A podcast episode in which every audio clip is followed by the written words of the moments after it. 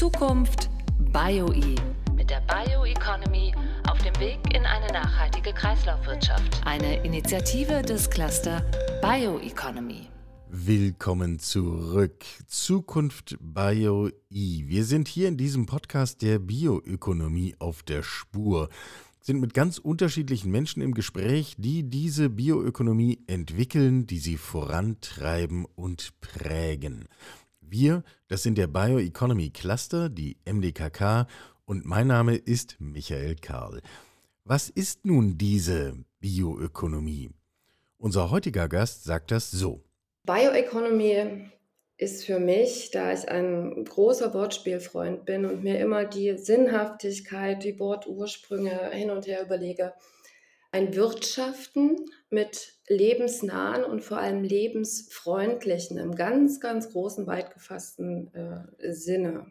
Ein Wirtschaften im lebensbejahenden Sinne. Das sagt Caroline Wendel. Sie ist Gründerin und Einkopf von Scobitech. Und wenn wir uns heute mit Scobitech beschäftigen, dann sind wir wahrscheinlich, bin gespannt, ob ich mich da korrigieren lassen muss, ganz nah dran an dem, was Menschen sich vorstellen, wenn sie an Biotechnologie denken, nämlich ein Labor, in dem sich irgendwie merkwürdige Bakterien tummeln, die zu einer etwas wabbeligen, beigebraunen Masse werden. Und dann kommt Caroline Wendel. Hallo, Frau Wendel. Schönen guten Morgen. Was passiert im Labor von Scobitech? Na, Im Grunde genommen ähm, bereiten wir die nächste industrielle Revolution vor und versuchen dort unseren kleinen Beitrag zu leisten mit der Sorte Mikroben, die es uns angetan haben. Und äh, das hat viele Jahre Vorbereitung gebraucht äh, in der Forschung in verschiedenen Anwendungen. Und wir haben mittlerweile einen Stand erreicht, der es erlaubt, das größer zu denken. Da wären wir auch beim Thema. Warum solche kleinen Mikroben für Größeres wohl geeignet sein könnten. Und das müssen wir jetzt mal konkret machen. Größeres in diesem Fall ist mindestens mal künstlich erzeugtes Leder, sind Bestandteile für ähm, Stoffe unterschiedlicher Arten. Was habe ich gerade nicht im Blick?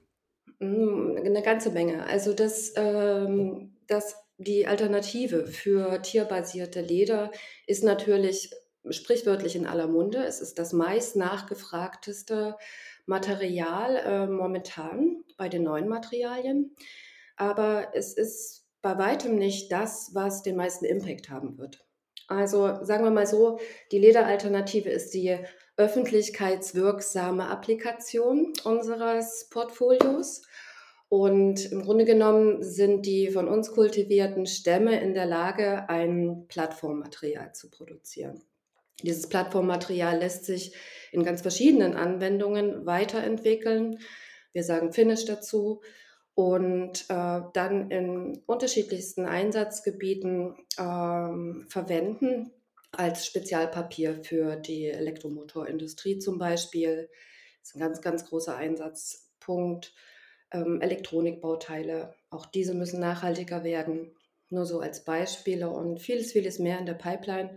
Im Grunde genommen muss man einen Schritt zurückdenken und schauen, woraus wird denn all das bisher gemacht? Und warum ist das so schlecht im Verhältnis zu dem, was uns tatsächlich zur Verfügung steht? Und was uns tatsächlich zur Verfügung steht, ist ja nicht das, was ich im Moment hier habe, sondern da muss bedacht werden, was in den nächsten 20, 30, 40, 200 Jahren noch vorhanden ist. Und in diesem Weitblick zu operieren in einem kleinen Labor und das über all die Jahre mit relativ wenig Ausstattung, auch finanzieller Natur, voranzutreiben, ist natürlich eine Aufgabe, die ungleich schwer ist, aber sie ist unglaublich spannend. Und es ist eigentlich das, was uns auch so antreibt. Zum Antrieb kommen wir noch, zu dem, wo das in 200 Jahren hinführt. Okay, weiter Horizont, aber dazu kommen wir auch noch. ähm, Schritt für Schritt. Im kleinen Labor fängt mit ein paar von Ihnen geschätzten Mikroben die nächste industrielle Revolution an. Ähm, das heißt, es geht gar nicht darum, vertraute Materialien eins zu eins zu ersetzen, sondern es geht darum, dass das, was hier entsteht, was hier im Labor entsteht, auf Basis dieses Grundmaterials, Ausgangsmaterials, im Grunde zu besseren Produkten führt. Was kann denn dann das neue Papier, Leder, Stoff, was auch immer es ist, besser als die bisher vertrauten Produkte? Das ist eine sehr weit gefächerte Frage. Ich fange mal bei der äh, ersten Stufe an. Wir sprechen ja hier nicht, und das ist ganz richtig erkannt worden, von einem lediglich besseren Material, weil eventuell die Rohstoffe nachhaltiger beschafft sind oder sich das Recycling dieser besser gestalten lässt. Ähm, es geht tatsächlich darum, gänzlich neuartige Materialien zu schaffen, mit neuartigen Eigenschaften, neuen Einsatzgebieten.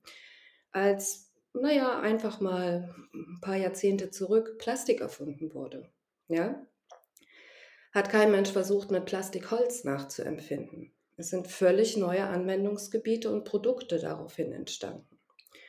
Und so muss man denken, wenn man ein Material in der Hand hat, was zwar seit Jahrtausenden natürlich vorkommt, aber nur jetzt mit Hilfe synthetischer Biologie in die Lage versetzt wird, die Anforderungen, die unser heutiges Leben stellt, und das ist ja nicht nur ein privates Gefühl, sondern das sind industrielle Anforderungen, ähm, auf diese zu übertragen und zu schauen, was wird denn eigentlich gebraucht. Da geht es um Performance, da geht es nicht nur um Nachhaltigkeit, da geht es um Verfügbarkeit, da geht es um die Möglichkeit, diese Materialien nicht endlich zu gestalten, also sie wieder in den Kreislauf zurückzuführen für nächste und nächste und wiederkehrende Generationen verfügbar zu halten.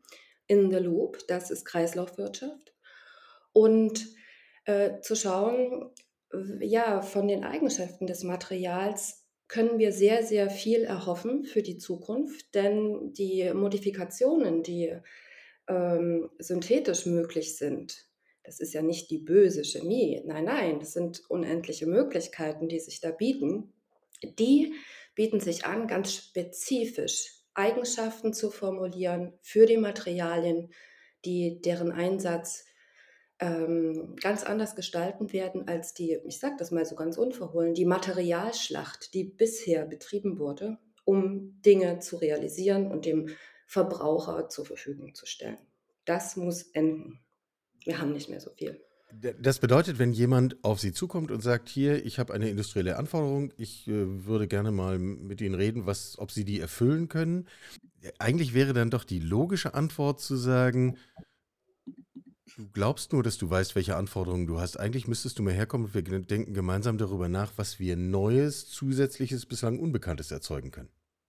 Naja, das ist eine lange Reise. Natürlich gibt es äh, viele Anfragen, die ans Robitech gestellt werden und im Detail zielt das bereits darauf ab, bestimmte Eigenschaften des Materials im niederen Sektor, zum Beispiel bezüglich der Farbe, Oberflächenbeschichtung oder ähnlichem, anzupassen.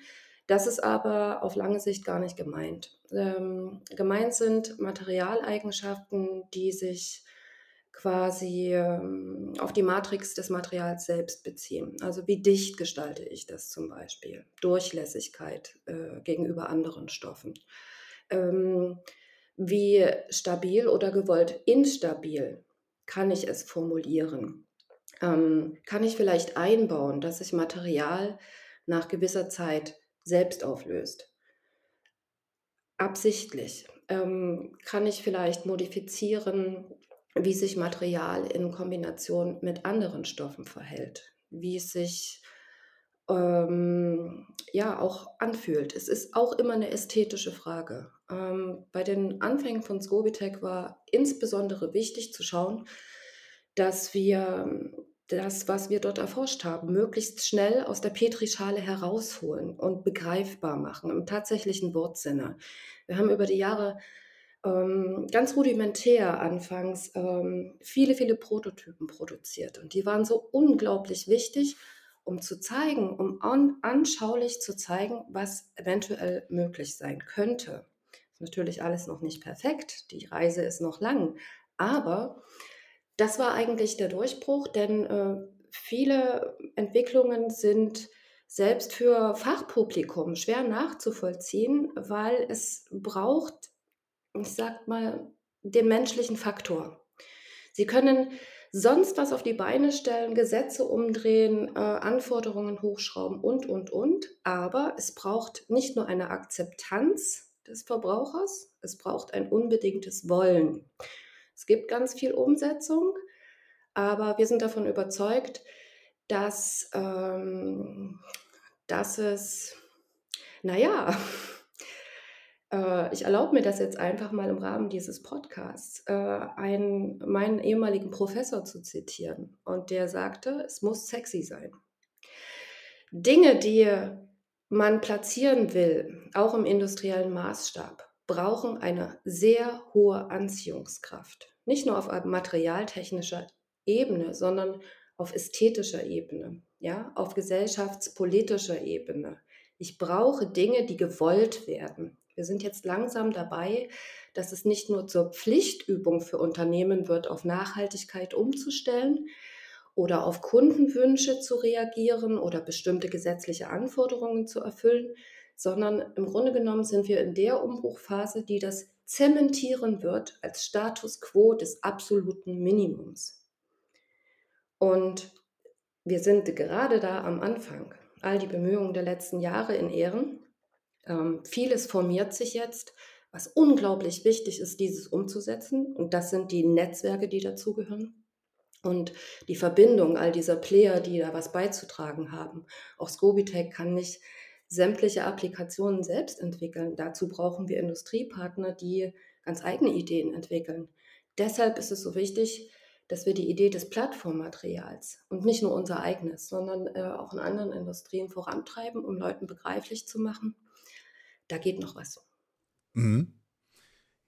Auch wenn wir über die Petrischale hinausdenken müssen, gucken wir einmal rein, damit ja. wir eine gemeinsame Vorstellung haben. Also, was ist das, was da eigentlich äh, bei Scobitech im Labor passiert? Was, was für Stoffe sind das?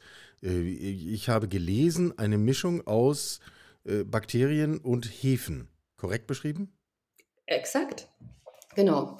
Also wir benutzen ähm, Multistrenverfahren. Das bedeutet, wir verlassen uns nicht auf eine einzelne Zellkultur, sondern wir nehmen eine Mischung an ähm, Zellulose -bakt äh, produzierenden Bakterien, die unter Lebendführung von Hefen ähm, teils co-substituiert werden. Das bedeutet, dass sie äh, in eine Nährlösung gegeben werden, die nicht sterilisiert wird. Das ist für die industrielle Umsetzung ein ganz erheblicher Kostenspareffekt, denn das bedeutet auch, dass wir zum Beispiel keine Reinraumbedingungen äh, schaffen müssen. Das wäre viel zu teuer, gar nicht umsetzbar und nur für extrem anspruchsvolle Nischenprodukte denkbar. Das ist aber nicht unser Ziel.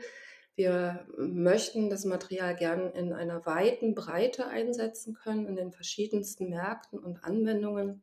Und da braucht man natürlich auch Konzepte, die das ökonomisch sinnvoll ähm, umsetzen lassen. Die äh, von uns benutzten Kulturen sind in der Tat Wildauszüchtungen, die wir selbst vorgenommen haben. Und ja, um dem Hörer das vielleicht am allerbesten beschreiben zu können, warum ist es so wichtig? Ähm, die Kultur muss, egal an welchem Standort diese Zellulose produziert wird, sehr robust sein und den unterschiedlichsten Umweltbedingungen standhalten können. Und das beste Vergleichsbild, was man dazu erzählen kann, ist, ähm, ja, stellen Sie sich einen kleinen Chihuahua vor. Der ist hochgezüchtet, wunderbar. Wenn Sie den schief angucken, fällt der tot um. Und im Gegensatz dazu so ein Mischlings-Straßenköter, ja, ähm, Herkunft völlig unbekannt. Äh, alles drin, was sich getroffen hat ähm, beim Schnüffeln und den können Sie mit dem Laster überfahren, der läuft weiter. Und das haben wir versucht in die Kulturen zu übertragen und immer wieder das herausgezüchtet, was sich eben am langlebigsten herausgestellt hat. Ähm, wirklich mit den äh, tradierten Mitteln der Zucht, der Selektion bei uns im Labor, um eine Kulturmischung äh, zusammenzustellen, die eben genau das kann. Und die es auch bereits unter Beweis gestellt hat. Also wir haben in verschiedensten Facilities, so kleine Demoanlagen, einmal halb um den Erdball, ähm, da Test-Facilities äh, hochgefahren. Und all das wird toleriert und das ist unglaublich wichtig. Natürlich auch jetzt im Hinblick auf den nächsten Schritt, den wir hier vorbereiten. Ähm, das ist vielleicht der anspruchsvollste, anspruchsvollste den äh, alle solche Erfindungen ähm, äh, vor sich haben. Das ist die Übertragung in äh, ein industrielles Setup, was im Labor, in der Petrischale oder auch in einer Demonstrationsanlage, so wie wir sie momentan betreiben, mit wenigen Quadratmetern Output pro Monat wunderbar funktioniert, ähm, muss nicht zwingend in einer großen Anlage funktionieren. Und das sind Herausforderungen, vor die jedes Unternehmen gestellt ist, das sich mit synthetischer Biologie beschäftigt. Und da gibt es ganz, ganz viele Parameter zu beachten, die dann ja ein bisschen querschießen könnten bei diesen Plänen. Nur haben wir eben schon den Gedanken stark gemacht, dass sowas nicht alleine geht, sondern immer nur in Netzwerken, immer nur in Kooperationen. Das halte ich persönlich für einen sehr vorwärtsweisenden Gedanken, wie man arbeiten kann und überhaupt für Entwicklung und Innovation sorgen kann. Aber wie ist das, wenn man mit so einer Idee kommt? Rennt man da eher offene Türen ein oder trifft man auf eigentlich tiefes Unverständnis, was das jetzt wieder sein kann? Mm, weder noch. Mm, bei Scobitech ist es umgekehrt. Wir können uns vor Anfragen kaum retten. Das klingt jetzt sehr platt, aber mm, das, was wir da tun, so hemdsärmlich, wie auch immer wir das angefasst haben, das wirkt offensichtlich äh, recht interessant, denn es zeigt auf, dass man vielleicht völlig neue Wege beschreiten kann. Vielleicht klappen die nicht, vielleicht funktioniert es am Ende gar nicht, aber wir erleben hier eine neue Lust am Ausprobieren, auch mit industriellen und institutionellen Partnern. Und die haben wir über die Jahre versucht, mit ins Boot zu holen, gemeinsam viel untersucht, entwickelt, uns vorgenommen, noch ganz viel in der Pipeline. Und äh, die große Kunst ist, all diese Hoffnungen, die da reingesetzt werden in Scobitech, nicht nur in uns, in andere Firmen unserer Lage natürlich genauso, zu erfüllen, denn hier treffen zwei völlig unterschiedliche Kulturen aufeinander. Ähm, sehr gut ausgestattete, personell wie finanziell gesehen, Institute und Konzerne, die aber in ihrer Denkweise der Entwicklung komplett anders ticken als Startups und äh, im Grunde genommen ist es aber eine, ein beidseitiges Geben und Nehmen. Also jeder ist Nutznießer des jeweils anderen. Und es ist eine sehr schöne Analogie zu unseren Kulturen, weil die Bakterien auch Nutznießer der anderen Kulturen, nämlich der Hefen sind. Und wir wiederum Nutznießer von deren Syntheseprodukt, nämlich des eigentlich äh, erstrebenswerten dieser speziellen Nanocellulose sind. Und so schließen sich die Kreise. Mhm. Schauen wir nach vorn. Wir haben eben schon über einen 200-Jahres-Horizont gesprochen. Der ist vielleicht, nun ja, ein bisschen spekulativ im Detail. Aber gucken wir mal zehn Jahre voraus. Wo stehen wir denn zehn Jahre voraus mit Technologien wie der von Scobitech?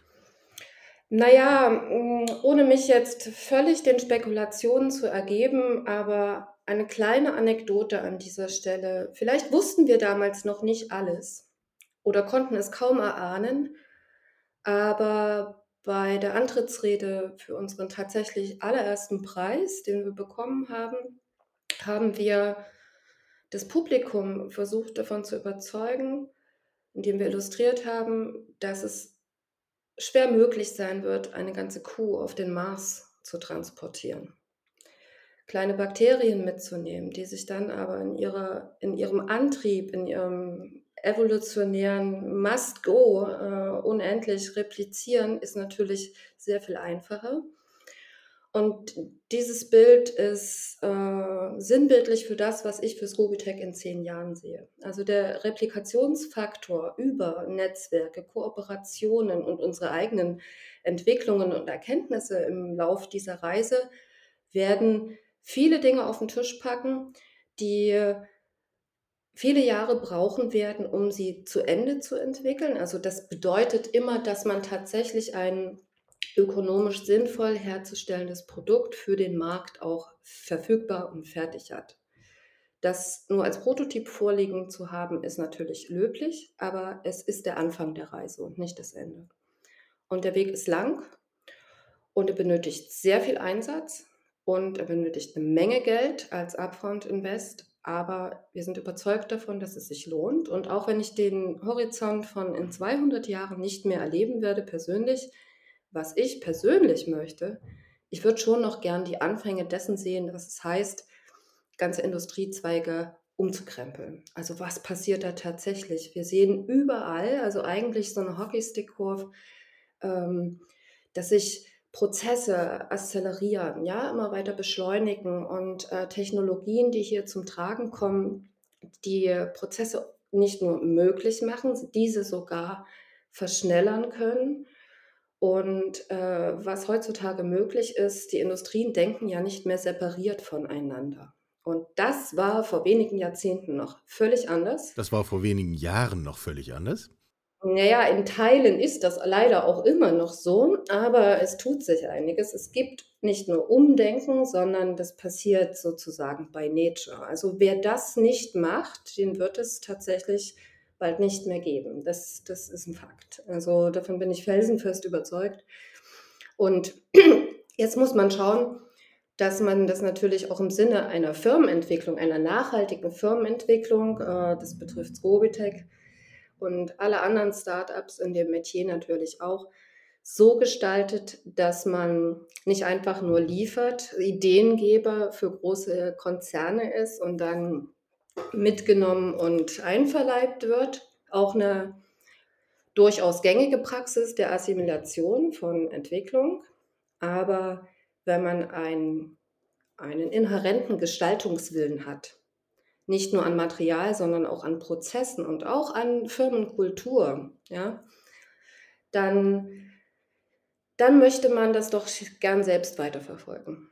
Und dazu sind solche Netzwerke, ähm, die innerhalb des Spektrums der Bioökonomie angesiedelt sind und da besonders löblich unterwegs sind, das möchte ich nicht unerwähnt lassen, ähm, natürlich un unglaublich hilfreich.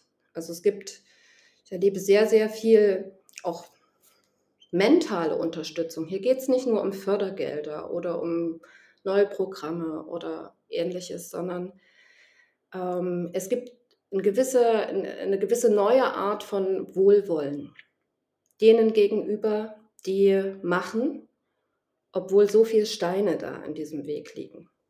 Ja.